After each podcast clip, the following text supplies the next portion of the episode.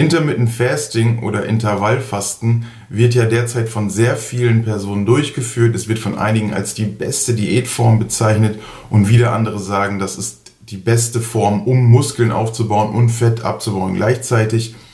Aber im Grunde ist Intermittent Fasting nichts anderes als der bewusste Verzicht auf Nahrung für eine gewisse Zeit.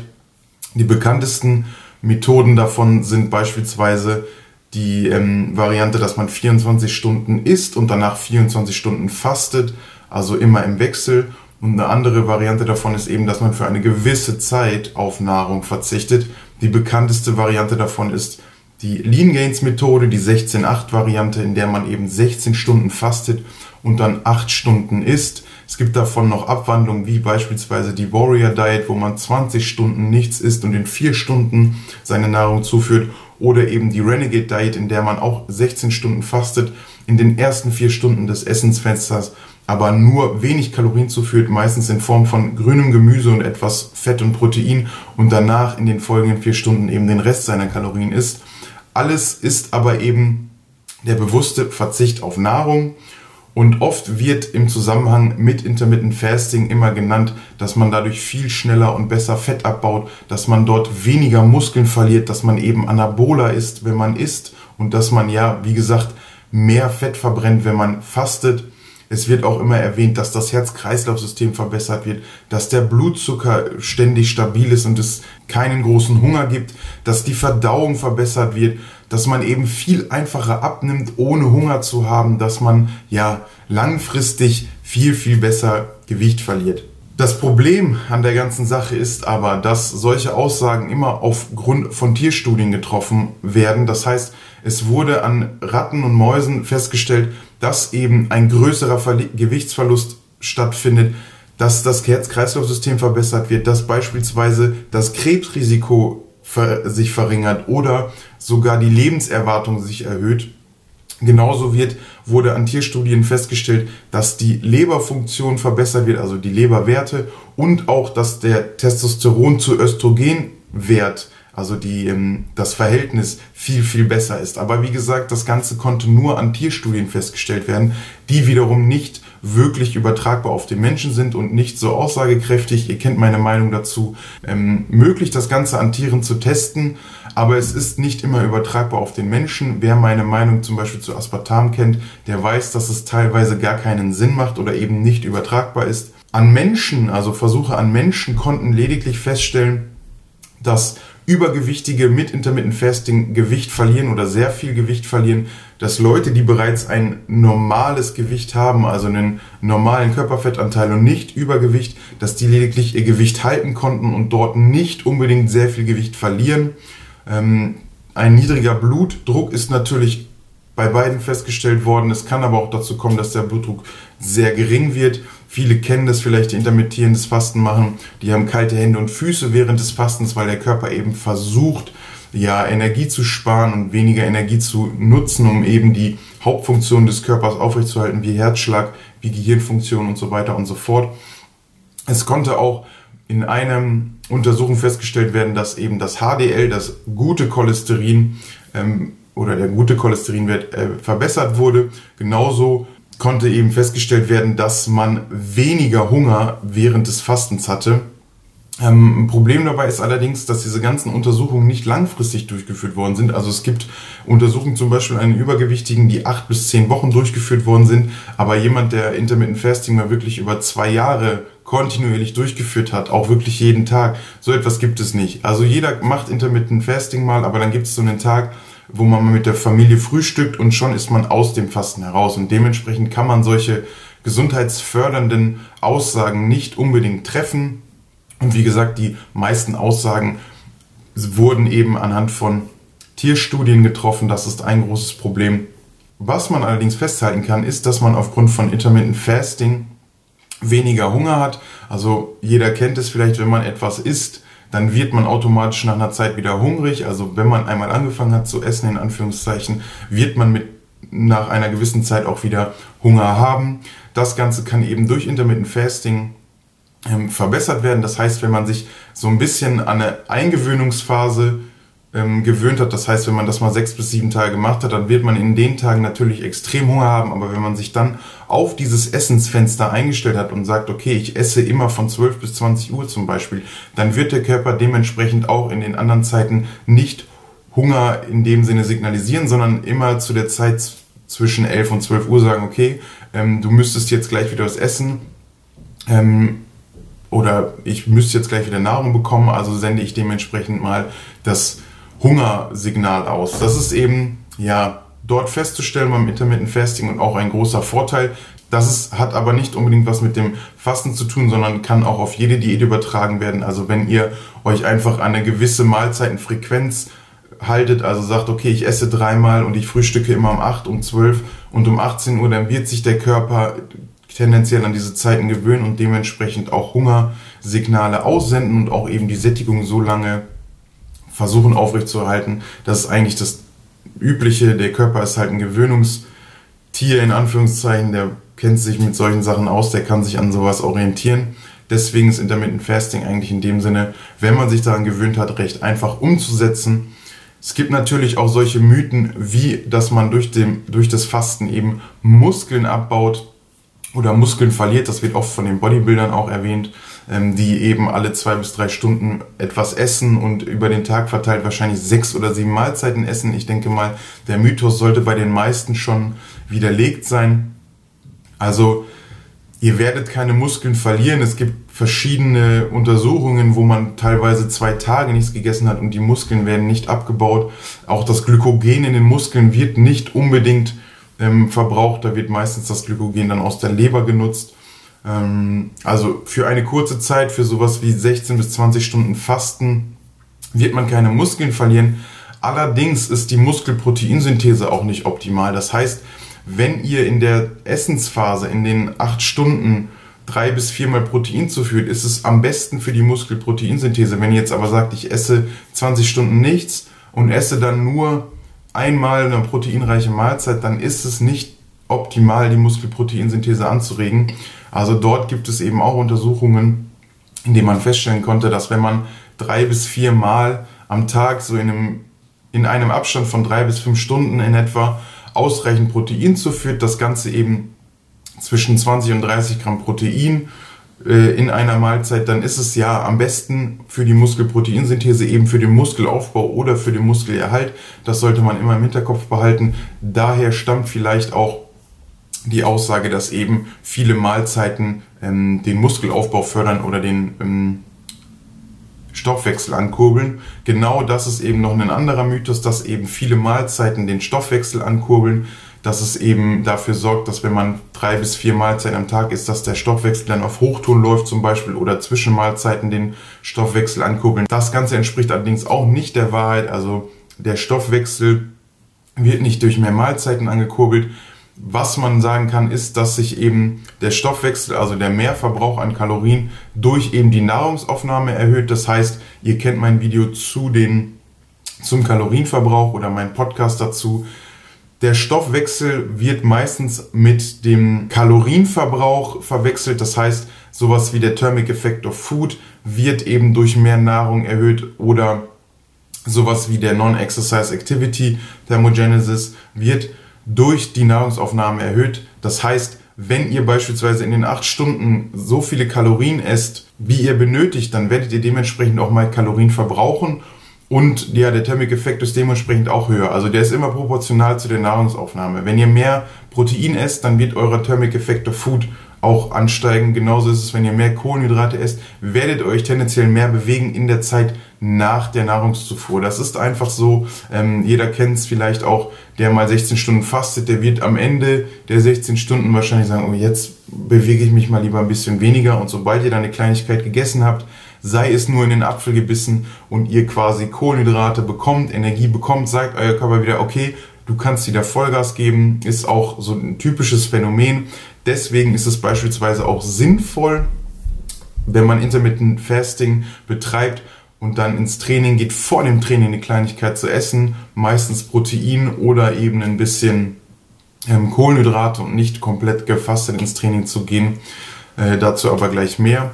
Was ich absolut nicht empfehlen kann, ist Intermittent Fasting für Jugendliche. Das wird auch von vielen Gesundheitsorganisationen nicht empfohlen, weil es einfach nicht optimal ist für Jugendliche und Kinder, die eben im heranwachsenden Alter sind, so bis 17, 18 ist es nicht notwendig. Für die meisten von denen ist es auch nicht notwendig, eine Diät durchzuführen, es sei denn, man ist stark übergewichtig. Aber wenn du gerade 16 bist und ein, ja, ein stabiler Junge bist oder ein stabil, stabiles Mädchen, dann musst du nicht zwangsläufig eine Diät machen, dann beweg dich einfach, befass dich mit einer ausgewogenen Ernährung und versuche eben nicht jeden Tag zu McDonalds zu rennen. Das ist meine Empfehlung für euch alle.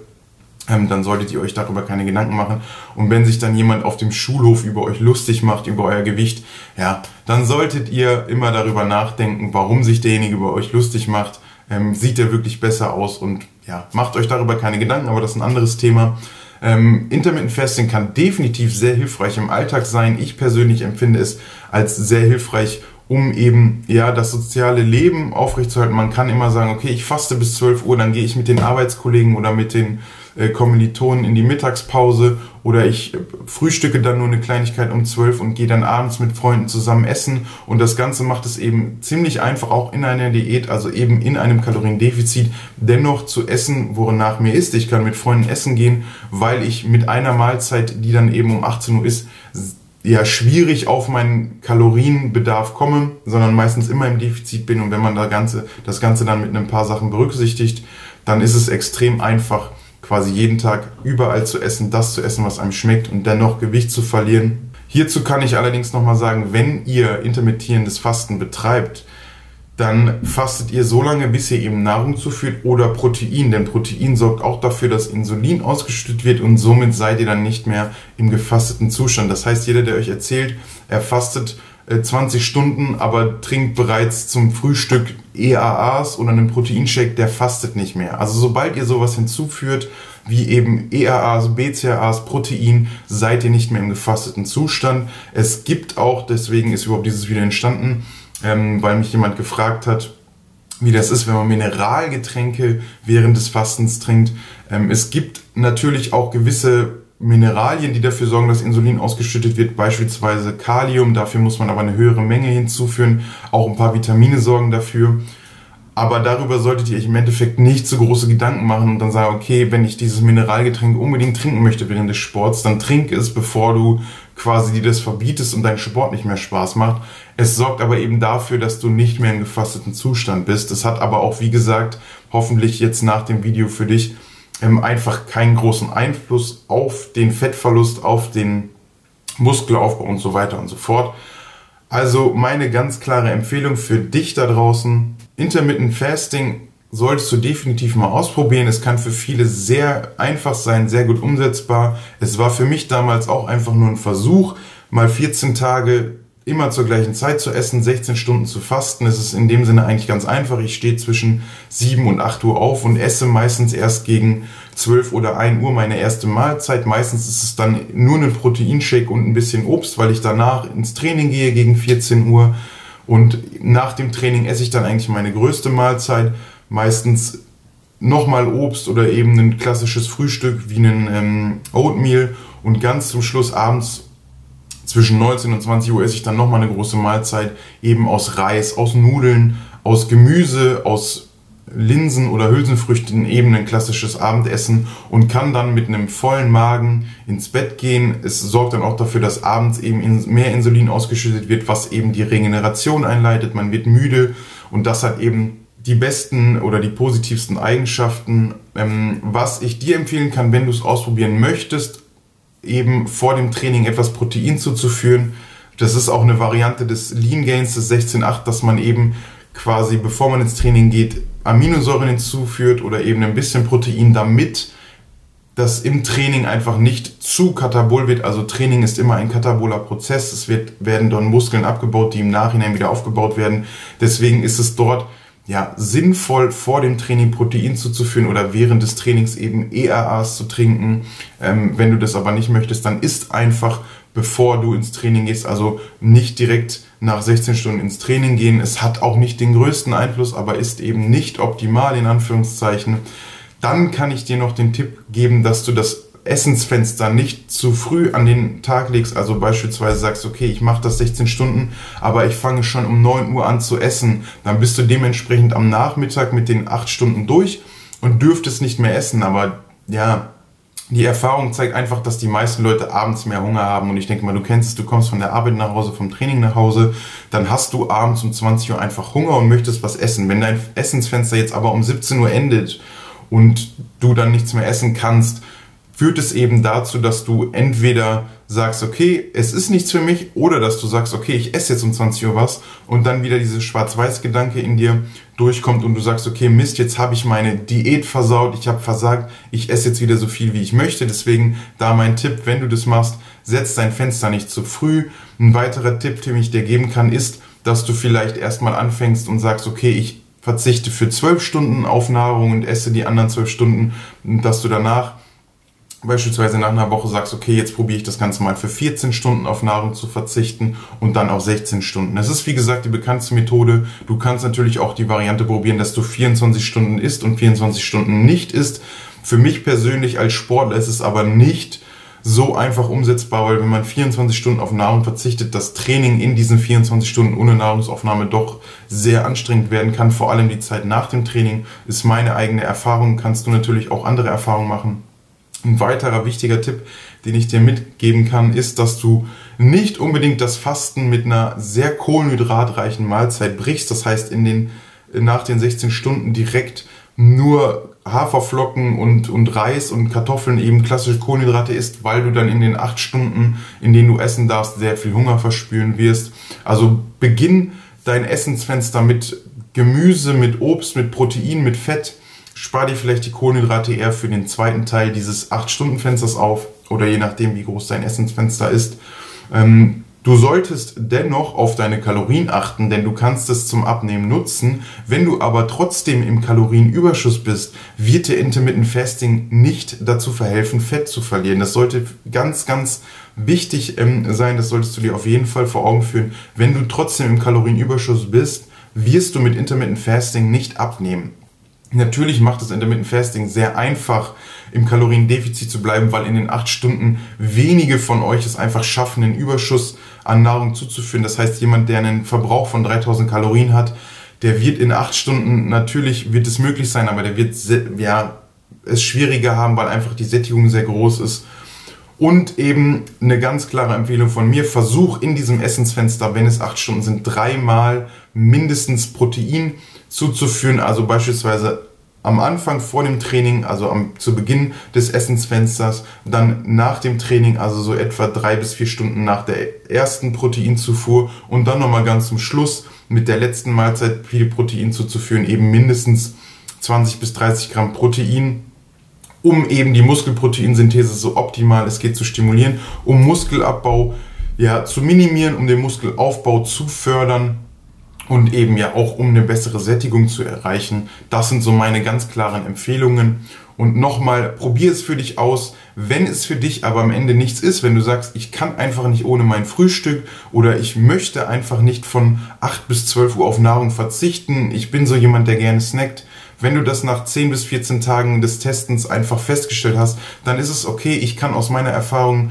davon sprechen, dass für Frauen es oft ein Problem ist. Also viele Frauen die ich coache, die haben es einfacher, wenn sie morgens frühstücken, wenn sie dann ein Mittagessen haben und ganz abends dann, wenn sie halt eben Hunger verspüren, ihr Abendessen essen und dann eben von 8 bis 12 und bis 18 Uhr dementsprechend ihre Nahrung zuführen. Für Frauen ist es dort wesentlich einfacher. Männer haben damit nicht unbedingt das Problem. Einen anderen Tipp, den ich dir dann noch geben kann, ist, wenn du fastest, dann trink in den Zeiten des Fastens auf jeden Fall viel Wasser, denn das sorgt dafür, dass der Körper auch ja genug mit Wasser versorgt ist. Wenn man halt wenig trinkt, kann es auch dazu kommen, dass eben Hunger signalisiert wird, obwohl man einfach nur dehydriert ist. Kaffee ist auch ein klassischer, ein klassisches Getränk während des Fastens, weil Koffein eben ein bisschen den Hunger reguliert, sollte aber auch dann nicht im Überfluss oder im Überschuss getrunken werden. Das heißt, wenn man sich komplett mit Koffein den ganzen Tag zuballert, ist es auch nicht so positiv. Grüner Tee kann auch dafür sorgen, dass der Hunger reguliert wird. Tee im Allgemeinen sorgt aber nicht dafür, dass du mehr Fett verbrennst. Das nochmal dazu. Hey Podcast-Zuhörer, vielen Dank für deine Aufmerksamkeit. Ich weiß das wirklich zu schätzen und ich würde es noch mehr zu schätzen wissen, wenn du mir für diesen Podcast eine Bewertung dalässt und mit dieser Bewertung natürlich auch ein Feedback, wie dir der Podcast gefällt. Gerne auch mit offenen Fragen oder mit neuen Anregungen für Themen. Das würde mir einfach sehr viel bedeuten. Du findest den Link zu den Bewertungen einfach unter diesem Podcast oder eben in der Podcast-App, wenn du auf dem iPhone bist. Ansonsten bedanke ich mich nochmal recht herzlich dafür, dass du dir meinen Podcast angehört hast und wünsche dir weiterhin viel Erfolg bei deinem Ziel, egal ob es Abnehmen ist, Muskelaufbau oder eben gesund zu ernähren. Ich bedanke mich nochmals bei dir fürs Zuhören. Bis zum nächsten Mal. Dominik von Fit4.